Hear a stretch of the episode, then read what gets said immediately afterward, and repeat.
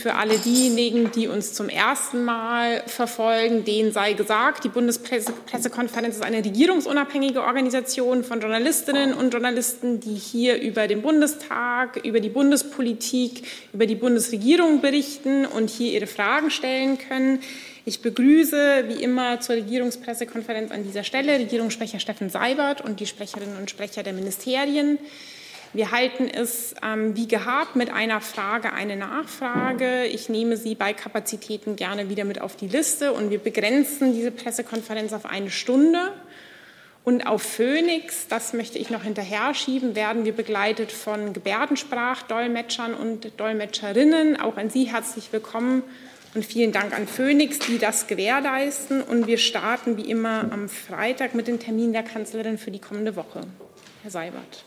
Einen schönen guten Tag, meine Damen und Herren. Es geht am Montag, den 21. Juni, los mit dem Festakt zur Eröffnung des Dokumentationszentrums der Stiftung Flucht, Vertreibung, Versöhnung, an dem die Bundeskanzlerin um 14 Uhr teilnehmen wird. Das Ganze hier im Deutschlandhaus in Berlin-Kreuzberg. Das ist eine Veranstaltung im hybriden Format. Die Kanzlerin wird ihre Ansprache digital zugeschaltet halten. Dieses Dokumentationszentrum, viele von Ihnen haben wahrscheinlich die Genese über die letzten Jahre verfolgt, soll als ein gesamteuropäisch verankerter, sichtbarer, auch international sichtbarer Ort des Lernens und der Erinnerung ähm, sowohl das Schicksal der etwa 14 Millionen durch den Zweiten Weltkrieg vertriebenen Deutschen ähm, beleuchten, vermitteln, wie auch äh, die weltweiten Flucht- und Vertreibungsschicksale der heutigen Zeit.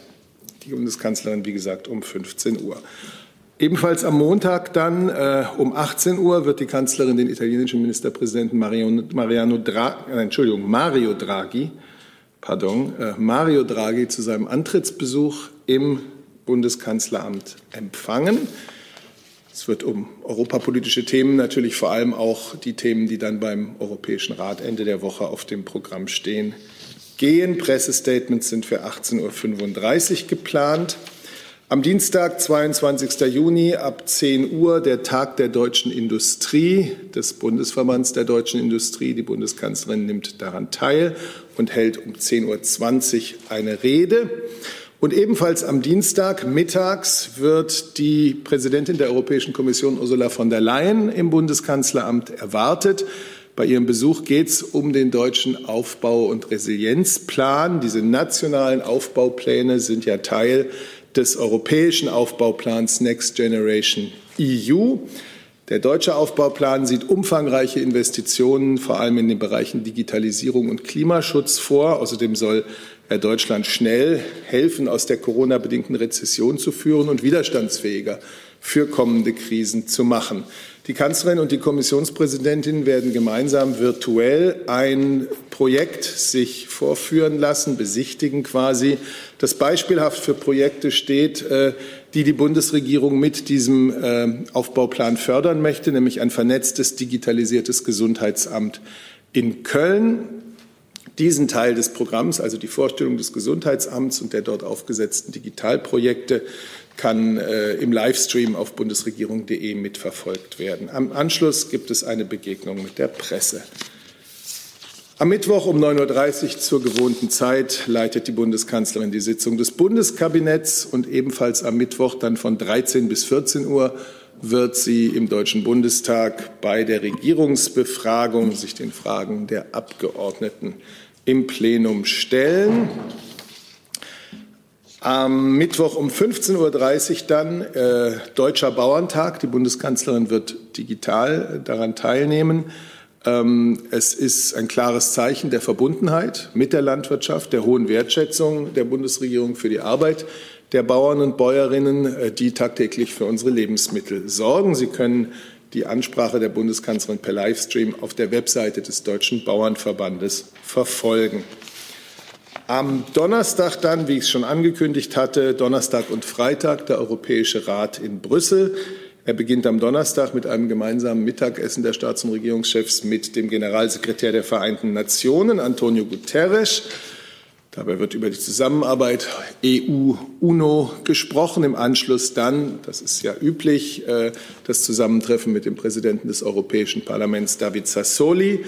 Und dann werden die Staats- und Regierungschefs folgende Themen beraten. Im Anschluss an die Beratungen im März werden sie sich noch einmal mit den EU-Türkei-Beziehungen äh, befassen, wie die seit März vorangeschritten sind. Sie werden die strategische Be Diskussion zu den EU-Russland-Beziehungen führen auf Basis eines Berichts, den die Kommission und der hohe Vertreter vorgelegt haben. Außerdem steht die externe Dimension der Migration an, die Covid-Pandemie und die wirtschaftliche Erholung. Ähm, nach dem Europäischen Rat findet ein Euro-Gipfel im inklusiven Format, also mit allen 27 Staats- und Regierungschefs statt, der sich vorrangig mit Fortschritten in den Bereichen Bankenunion und Kapitalmarktunion beschäftigt. Vor diesem Europäischen Rat wird die Kanzlerin am Donnerstag im Deutschen Bundestag eine Regierungserklärung abgeben. Und damit sind wir am Ende der Woche, ja. Hey Leute, Thilo hier. Unsere naive Arbeit in der Bundespressekonferenz und unsere wöchentlichen Interviews, die sind nur möglich, weil ihr uns finanziell unterstützt. Und damit das so bleibt, bitten wir euch, uns entweder per Banküberweisung oder PayPal zu unterstützen. Weitere Infos findet ihr in der Podcast-Beschreibung. Danke dafür. Vielen Dank bis hierhin und wir machen nochmal weiter mit einer Ankündigung des Wirtschaftsministeriums, das auch eine Reiseankündigung. Genau, danke schön. Ich möchte Ihnen ankündigen, dass ähm, Herr Minister Altmaier in der nächsten Woche vom 23. bis zum 25. Juni in die USA reicht, na, reist, nach Washington. Äh, er wird dort mehrere hochrangige Gespräche führen, unter anderem mit John Kerry, dem US-Sonderbeauftragten für Klima, und Catherine Tai, der US-Handelsbeauftragten. Vielen Dank bis hierhin. Jetzt frage ich einfach mal allgemein, gibt es Fragen, Nachfragen zu den Terminen der Kanzlerin oder die Reiseankündigung von Herrn Altmaier? Das sehe ich nicht. Dann starte ich mit einer Frage zu einem Termin, der heute stattfindet, äh, das Zusammentreffen von äh, Merkel und Macron. An Sie, Herr Seibert, können Sie, der Kollege Rinke von Reuters fragt, können Sie bitte konkreter einige Themen nennen, über die sich die beiden heute Abend abstimmen wollen? Nein, das kann ich nicht. Sie werden sich generell über äh, in Vorbereitung des Europäischen Rates, den ich gerade mit seinen Themen vorgetragen habe, abstimmen. Das allein ist ja schon eine breite Spanne von, äh, von Themen. Darüber hinaus kann ich jetzt hier nichts äh, vorweggeben. Ähm, und Herr Rinke fragt noch zum EU-Gipfel. Ähm, gibt es ein Briefing der Bundesregierung? Naja, es wird, die, äh, es wird ja die Regierungserklärung der Bundeskanzlerin am Donnerstag geben, die sich ja genau mit diesem Thema befasst. Und deswegen äh, haben wir jetzt auch aus Zeitgründen für die kommende Woche kein Briefing vorgesehen. Okay. Dann bleibe ich noch digital und bin bei der Kollegin Pugliese von ANSA. Sie fragt an Sie, Herr Seibert, vielleicht ist auch das Innenministerium gefragt. In den letzten Tagen sind 3000 Migranten an an der italienischen Küste gelandet und die Rechtsparteien auch in dem Kontext der Pandemie setzen das Thema wieder in, auf ihrer politischen Agenda in Kraft. Rom wünscht sich eine Beschleunigung des Verteilungsmechanismus in der EU. Wird die Bundeskanzlerin dabei helfen, um den derzeitigen Stillstand zu überwinden, fragt sie. Na gut, ich habe ja gerade äh, den Besuch des italienischen Ministerpräsidenten Draghi angekündigt. Gut möglich, dass auch äh, die Belastungen, die sein Land durch diese ähm, neuen, zahlreichen irregulären Ankünfte äh, erlebt, ähm, zum Thema werden. Wir haben uns ja immer äh, in den vergangenen Jahren beteiligt, wenn es darum ging, äh, Menschen, die in Not äh, auf dem Mittelmeer in Not geraten sind, in italienische Häfen geschleppt wurden, äh, dann auch in Europa aufzunehmen. Wir haben da immer einen Anteil gehabt, aber wir haben auch immer gesagt, dass das, diese Ad-Hoc-Lösungen äh, im Grunde nicht der Weg sein können, sondern wir brauchen eben eine dauerhaft solidarische europäische Lösung, äh, nicht nur bei den Asylverfahren, sondern eben bei, auch bei solchen Verteilungsfragen. Und äh, das kann nicht immer nur auf ähm, der Freiwilligkeit von einigen wenigen äh, Mitgliedstaaten sein. Insofern kann ich jetzt den Gesprächen, das wird ja dann doch auch immer durch die Kommission äh, sehr stark äh, koordiniert, kann ich jetzt hier nicht vorgreifen, aber es bleibt die Notwendigkeit einer einer, äh, einer, einer dauerhaften und nachhaltigen Lösung äh, und nicht dem, dem Ad-hoc-Verteilungsverfahren, das sich dann immer ergibt. Herr Blank. Äh, eigentlich zum Corona-Thema. Das äh, die Frage, ob wir das, das danach machen. Das passt ganz gut, dann machen wir da weiter. Das, Gerne. Äh, nachdem Herr Spahn und Herr Wieler, glaube ich, heute Morgen hier schon die Pressekonferenz gemacht haben, äh, würde ich auch eigentlich vor allem auf Herrn Seibert gucken und fragen, wie denn die Bundeskanzlerin äh, das Risiko angesichts der äh, immer stärker in bestimmten Ländern Großbritannien und Portugal grassierenden Delta-Variante einschätzt mit den Öffnungen, die wir jetzt hier äh, in Deutschland haben können und mit, dem Problem, mit der Problematik des Sommers, Sommerurlaubs.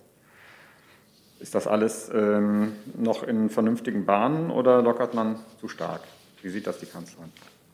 Gut, Sie haben ja jetzt hier gerade eine längere Pressekonferenz des Gesundheitsministers und des Chefs des Robert Koch Instituts erlebt, die ja auf all diese Fragen eingegangen sind. Äh, da gibt es jetzt ja nicht eine, eine abweichende Haltung der Bundesregierung. Der Bundesgesundheitsminister vertritt die Haltung der Bundesregierung. Wir können zunächst mal sehr froh sein über die Entwicklung hier bei uns, die kontinuierlich sinkenden Infektionszahlen. Das ist eine sehr erfreuliche Entwicklung.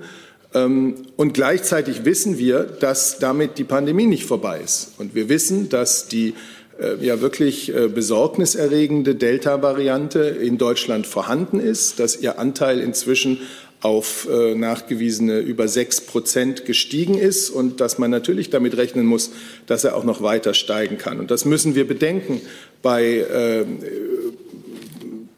ja, dabei, wie wir jetzt gerade in diesem Sommer leben. Wir leben viel entspannter wieder, Gott sei Dank. Wir können vieles tun. Der Sommer stellt sich viel, viel besser und lebensfroher dar als äh, das Frühjahr und der Winter erst recht. Und dennoch gibt es guten Grund, nicht alle Vorsichtsmaßnahmen fallen zu lassen. Dennoch gibt es guten Grund, ähm, Abstandsregeln, Hygieneregeln, Masken tragen, äh, da wo es geboten ist, auch weiterhin äh, anzuwenden. Eine Nachfrage, ich hatte das vor einiger Zeit schon mal gefragt. Wie sind denn die Vorbereitungen für die Boosterimpfungen, die notwendig werden ab dem Herbst für die ähm, gefährdeten und älteren Bevölkerungsschichten, die dann wahrscheinlich ab September, Oktober wieder äh, nachgeimpft werden müssen? Ja, da sollte das Gesundheitsministerium, denke ich, übernehmen. Also auch dazu hat sich der Minister ja nach der GMK am Mittwoch geäußert und gerade auch nochmal. Äh, natürlich haben wir das auf dem Schirm. Es gibt ja auch entsprechende äh, Verträge schon über die EU.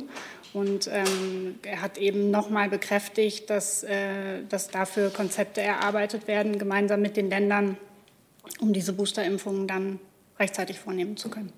Ich bleibe noch beim BMG. Diese Frage war in der vorhergehenden PK auch noch nicht Thema. Der Kollege Lücking von der TAG fragt, werden vollständig geimpfte Menschen weiterhin kostenlose Corona-Tests in Testzentren machen dürfen? Na doch, auch dazu hat sich der Minister eben schon geäußert und äh, deutlich gemacht, dass äh, diese Tests vorerst weiterhin angeboten werden. Das war nur nicht explizit. Äh, Ach so, auf vollständig Geimpfte. Genau. Naja, ich wüsste nicht, dass das äh, vor einem Test kontrolliert wird, aber vollständig Geimpfte sind Getestete, Getesteten ja gleichgestellt, rechtlich gesehen. Okay, dann Herr Jessen. Ja, ist auch zum Thema äh, Testung und Arbeitssituation. Ähm, da hätte ich gern das BMAS mit einbezogen. Geht es auch an das BMG? Oder nur ja. das BMAS? Vielleicht können wir dann mit dem AA wechseln. Einmal danke sehr.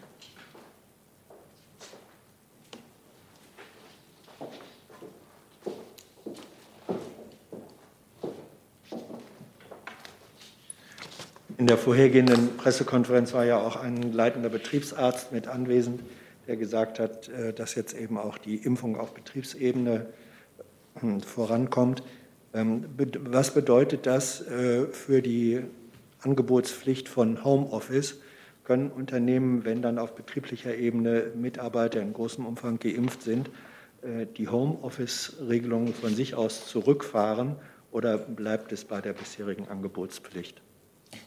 Die Homeoffice-Angebotspflicht ist ja im Moment ähm, geregelt im Rahmen der Bundesnotbremse und die läuft zum Ende des Monats aus und damit läuft auch die Angebotspflicht für Homeoffice aus. Das heißt, äh, wenn die nicht aus irgendwelchen Gründen auch immer ähm, verlängert würde, dann gäbe es die Angebotspflicht für Homeoffice ersatzlos nicht mehr.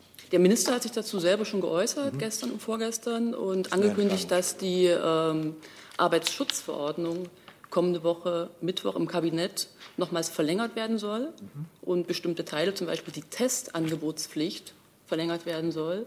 Die Homeoffice-Regelung wird zum 30.06., so wie sie jetzt gestaltet ist, auslaufen. Gibt es weitere Fragen an dieser Stelle ans Arbeitsministerium? Das sehe ich nicht, digital auch nicht.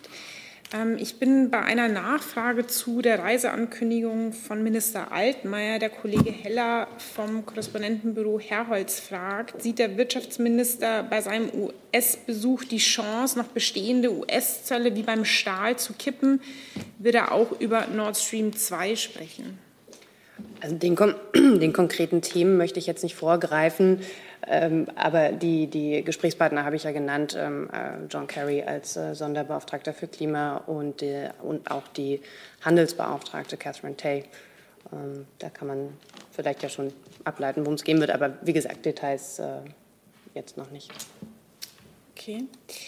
Ähm, dann bin ich bei dem Kollegen Ayash. Die dänische Regierung will viele syrische Flüchtlinge in ihr Land zurückführen. Gibt es Pläne des Innenministeriums, syrische Flüchtlinge in ihr Land zurückzuschicken? Ja, also wie Sie wissen, läuft ja momentan die Innenministerkonferenz von Bund und Ländern. Und dazu wird es am Ende der Innenministerkonferenz, die momentan noch läuft, eine Abschlusspressekonferenz geben. Und der kann ich hier nicht vorgreifen. Okay, an dieser Stelle weitere Fragen ans Innenministerium. Das sehe ich auch nicht. Ähm, dann bin ich bei Ihnen, Herr Seibert. Herr Rinke fragt nochmal, ist angesichts der Delta-Variante und der Ausbreitung in Portugal nicht auch eine EU-Abstimmung über die gegenseitigen Einreisen nötig? Portugal hat ganz andere Regeln als Deutschland.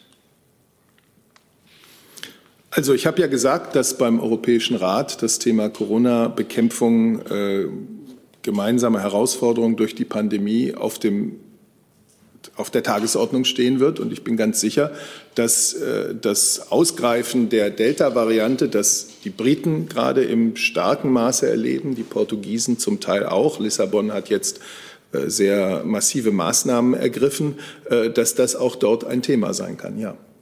Aber ich kann noch nicht sagen, in welchem Sinne es besprochen wird. So, gibt es weitere Fragen, ganz allgemein?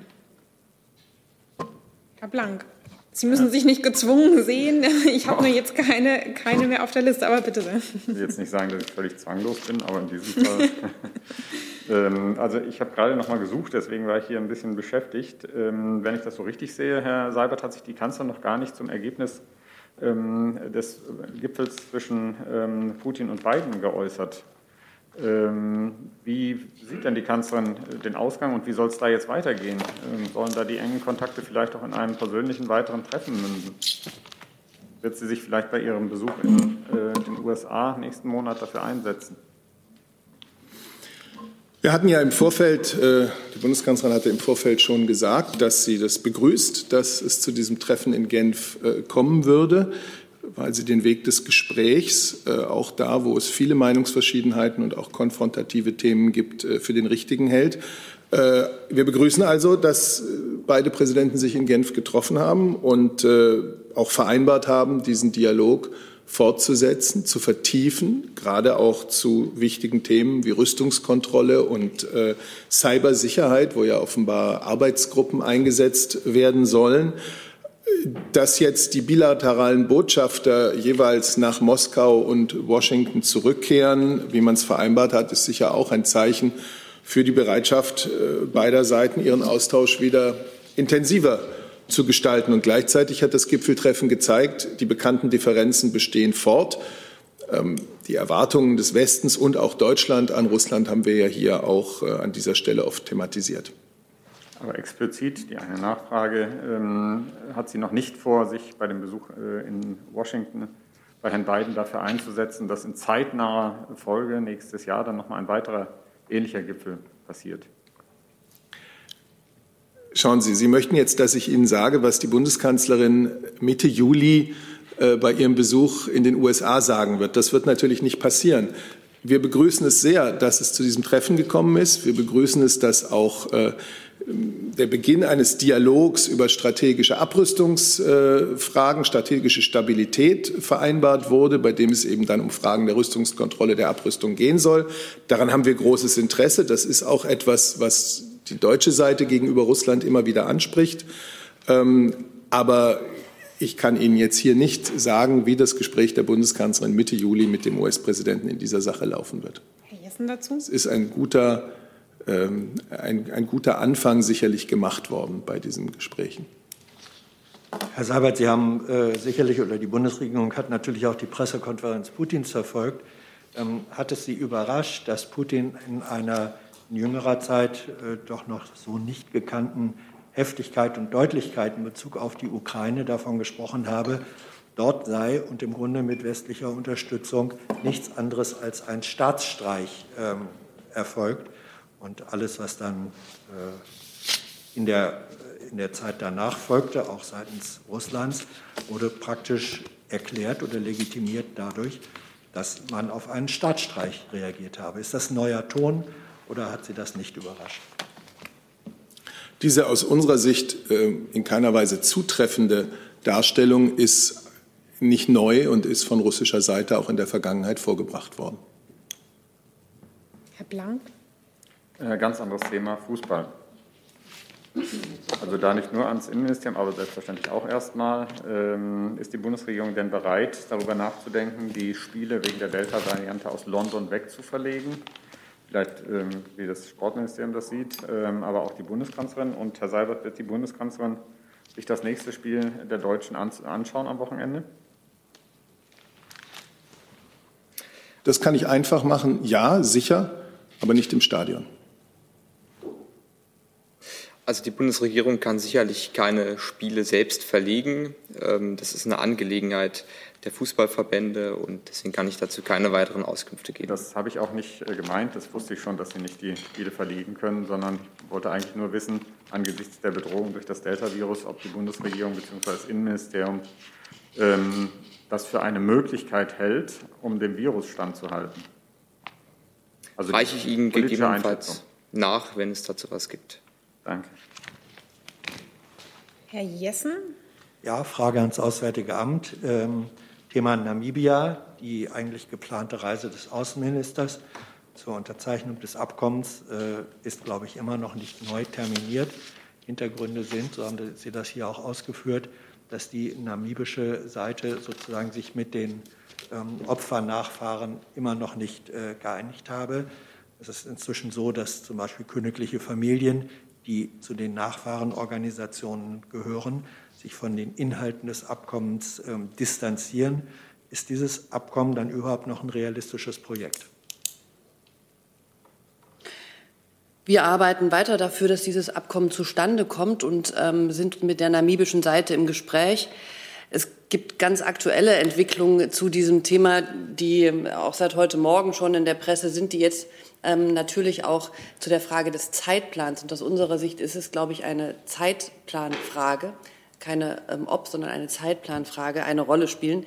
Denn das ist die massiv gestiegene ähm, Corona-Situation ähm, in Namibia. Dort sind mehrere Mitglieder der Regierung und auch des Parlaments inzwischen an Corona erkrankt, sodass dort die Gespräche etwas ähm, ruhen.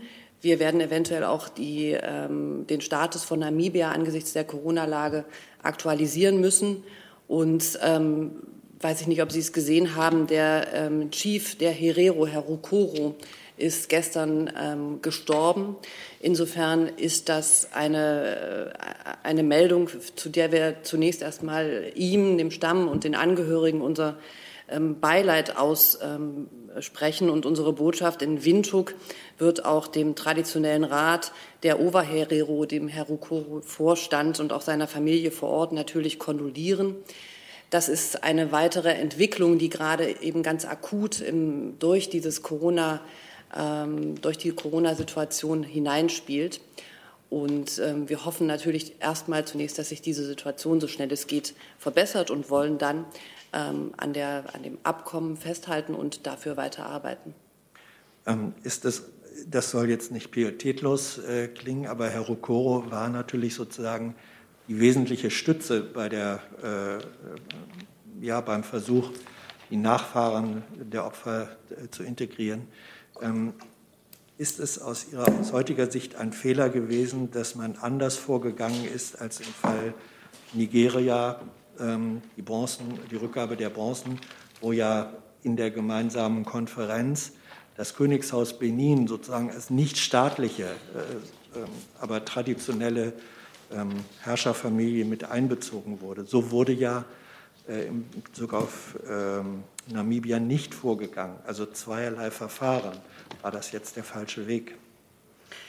Das würde ich so nicht sagen, dass äh, so nicht vorgegangen wurde in Namibia, Herr Jessen.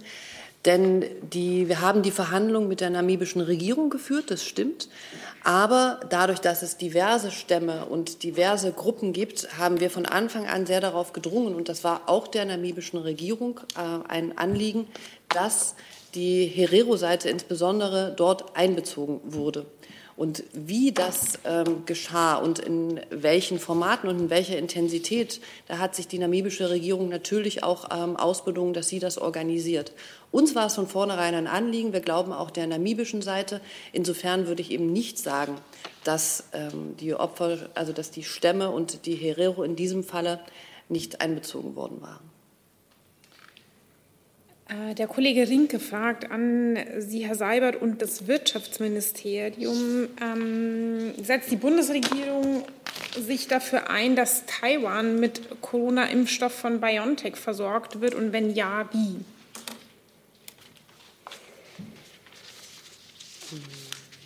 Da müsste ich eine Antwort nachreichen. Das kann ich jetzt im Detail nicht sagen. Mhm. Dann muss ich kurz nachschauen. Ja, dann mache ich mit einer anderen Frage weiter, die sich auch an Sie richtet, äh, Herr Seibert. Äh, der Kollege Linke von Ria Novosti fragt, die Verteidigungsministerin hat Russland bei ihrer Rede in Guam als, als, Zitat Gegner für Europa bezeichnet. Steht die Bundeskanzlerin und die Bundesregierung hinter dieser Äußerung und wie bewerten Sie das? Ja, also zunächst mal stehen die Worte der Verteidigungsministerin für sich und gegebenenfalls kann ja der Kollege aus dem Verteidigungsministerium noch etwas dazu sagen, äh, dass es auf vielen Bereichen eine Konfrontation mit Russland gibt, äh, wo wir uns Kooperation wünschen würden. Das ist äh, unstrittig. Das heißt, die Bundeskanzlerin steht konkret hinter dieser Äußerung auch. Also sie trägt die mit. Das war die Frage. Ich werde jetzt nicht äh, die Rede der Ministerin, die ich nicht in Gänze kenne, kommentieren. Äh, dazu kann sich der Kollege aus dem Verteidigungsministerium sicherlich noch einmal äußern. Ja, mir ist es sehr, sehr wichtig, dass man die Worte der Ministerin ähm, im Zusammenhang sieht, so wie sie äh, gefallen sind und die Rede auch als Ganzes sieht. Ähm, unserer Ministerin ist es immer sehr, sehr wichtig anzudeuten und nicht nur anzudeuten, sondern auch klar zu machen, dass die ähm, dass es keinerlei irgendwie geartete Animositäten, Schwierigkeiten mit Russland gibt, sondern dass wir insgesamt ähm, Herausforderungen haben, die zu bewältigen sind, die sich aber auf die russische, russische Regierung beziehen und nicht auf Russland als solches. Das halte ich für sehr, sehr wichtig und das bitte ich in diesem Zusammenhang auch immer wieder zu beachten. Da gilt es dann ganz sorgfältig, sich das anzuschauen, was unsere Ministerin tatsächlich gesagt hat. Dann komme ich noch mal zu der Frage zu dem BioNTech-Impfstoff für Taiwan.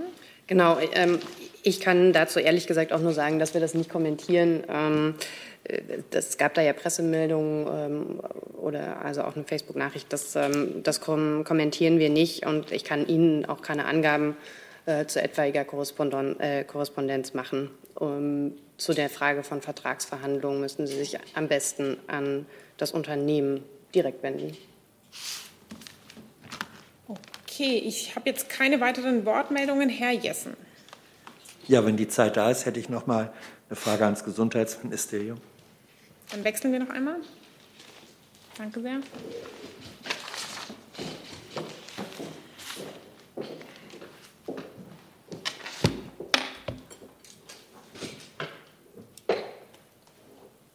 Es ist äh, nochmal das Maskenthema. Äh, für die Frage war in der vorangegangenen Pressekonferenz mit dem Minister leider keine Zeit mehr, deswegen stelle ich sie Ihnen jetzt. Ähm, es wird der Unterschied gemacht in der Frage auch dann Hinblick äh, Notfallreserve zwischen äh, CPA-Testverfahren und CPI-Testverfahren. Ähm, da hat Ihr Haus kommuniziert, ja, die Unterschiedlichkeit läge auch darin begründet, ähm, dass eben CPA äh, für Arbeitsschutzstände und CPI für Infektionsschutz und für Infektionsschutz würden manche Tests für Arbeit, wie für Arbeitsschutz nicht nötig sein. Ist das aber korrekt, diese Abkürzung so zu deuten? Bedeutet nicht CPA in Wahrheit Atemschutz? Und war nicht diese Regelung gerade im Hinblick auf die Pandemiesituation äh, im Frühjahr vergangenen Jahres getroffen worden? Also sowohl Herr Spahn als auch Herr Kautz haben sich hier mehrfach zu diesem Thema geäußert. Deswegen aus unserer Sicht ist dazu alles gesagt. Es ist eine Diskussion zweier Ministerien um Prüfnormen auf Fachebene. Und dort wird diese Diskussion jetzt auch wieder geführt. Und ich möchte jetzt dem, was Herr Kautz hier, glaube ich, sogar in zwei Regierungspressekonferenzen und Herr Spahn gesagt haben, nichts mehr hinzufügen.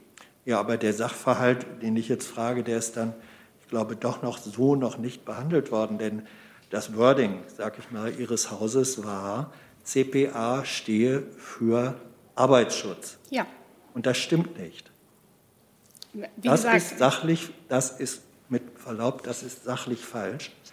Die Vereinbarung über CPA im vergangenen Frühjahr äh, getroffen, definiert A für Atemschutz, und zwar unter expliziter Einbeziehung der Infektionssituation Pandemie. Dann kann man doch nicht sagen, das eine ist Infektionsschutz, das andere ist Atemschutz. Darauf zielt die Frage. Und es bleibt aber dabei, dass ich den Ausführungen von Herrn Kautz an dieser Stelle zu diesem Thema nichts hinzufügen kann. So, ich trage jetzt noch eine Frage von dem Kollegen Lüb vom ARD, von ARD Hörfunk vor, die sich an das Umweltministerium richtet, das äh, meiner Kenntnis nach nicht äh, anwesend ist. Aber da bitte ich um eine Nachreichung und deswegen trage ich sie an dieser Stelle vor.